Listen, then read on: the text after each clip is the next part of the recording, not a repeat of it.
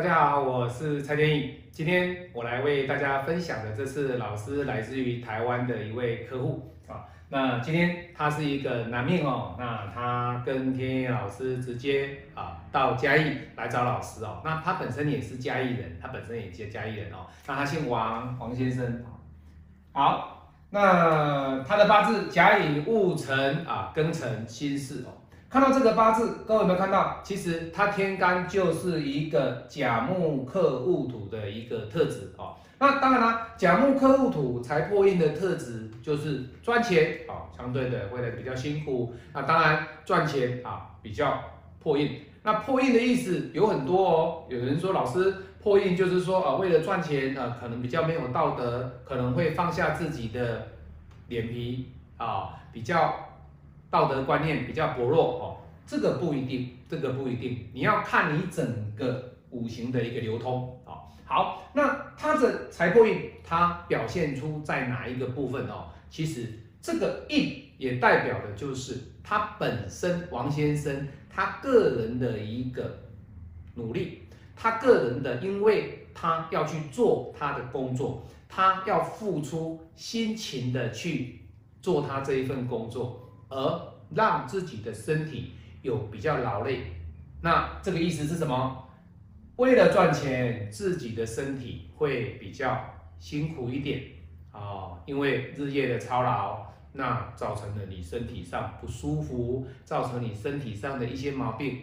相对的，赚到了钱没有错，可是你身体要不要保养？要。所以以表象来讲的话，就是一种财破印的特质。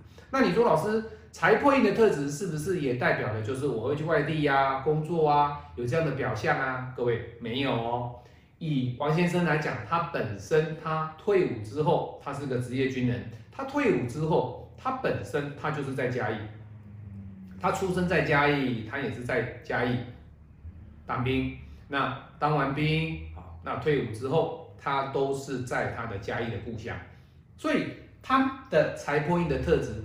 不是去往外地发展的这种格局。好，那我们再来看它的地支啊，它的地支这个甲木跟乙木一样的道理，就是什么？就是财破印，也就是天干财破印，地支也是财破印。那天干跟地支虽然我们的论法不一样，那相对的，在五行派的能量的一个。原则上，他还是财破印的特质，也就是说，天干跟地支这个人啊，王先生这个人，他的外在跟内在其实是相当的契合。我表现上怎么样，我的内心世界就是怎么样啊。当然，有些人的人格特质不太一样哦。我今天我的内心的想法，跟我内心所看待的我的人格的一个发展，你看不到，因为这是在地支。我的地址，但是外表我跟你表示出来的，我跟你之间的沟通，我跟你之间谈话之间，你没有办法去了解我真正的一个内心的想法，这就是外表。可是以王先生的这个八字的格局来讲，他的五行流通，天干跟地支是一模一样，都是财帛印。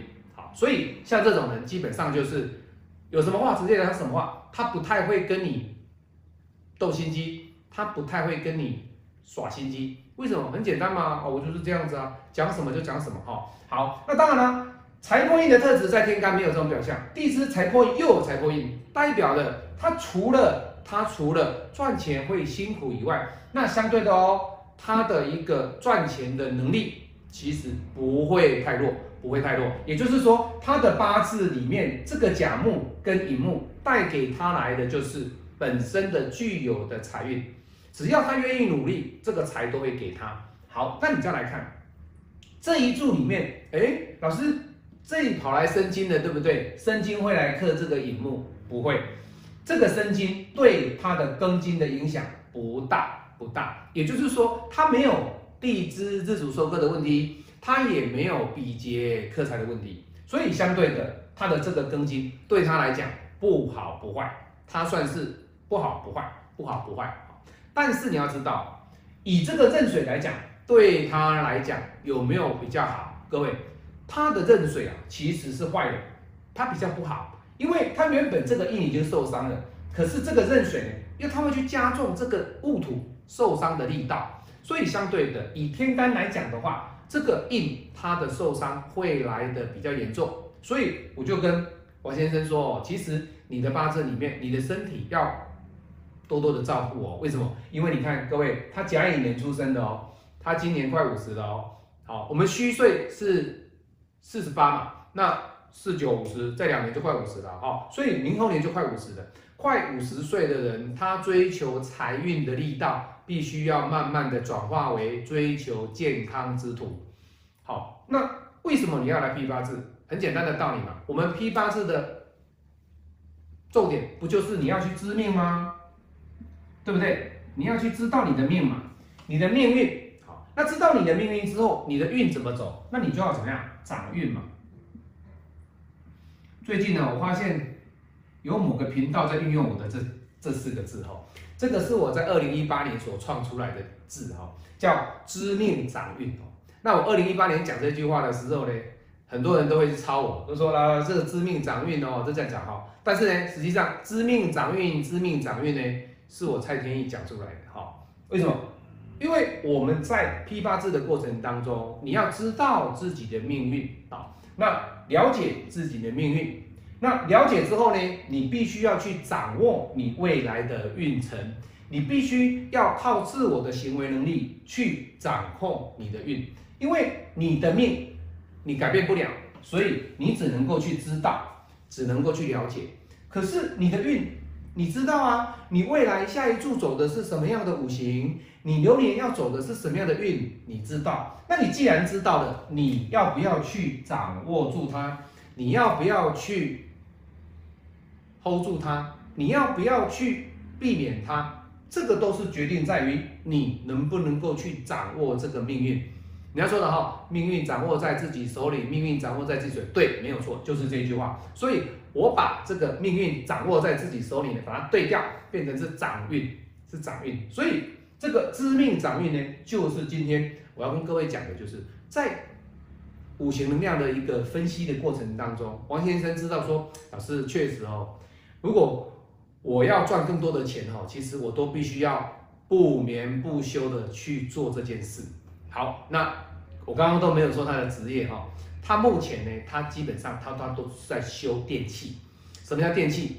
电脑啊，电视啊，平板电视啊，笔记型电脑啊，这个就是他的专业。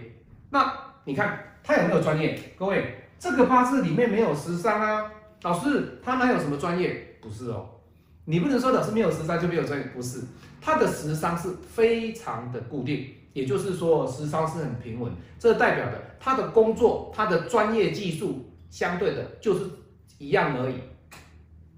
修理电脑，哦，就是修理电脑。好，那修理电脑的过程当中，他一修就修了二十几年。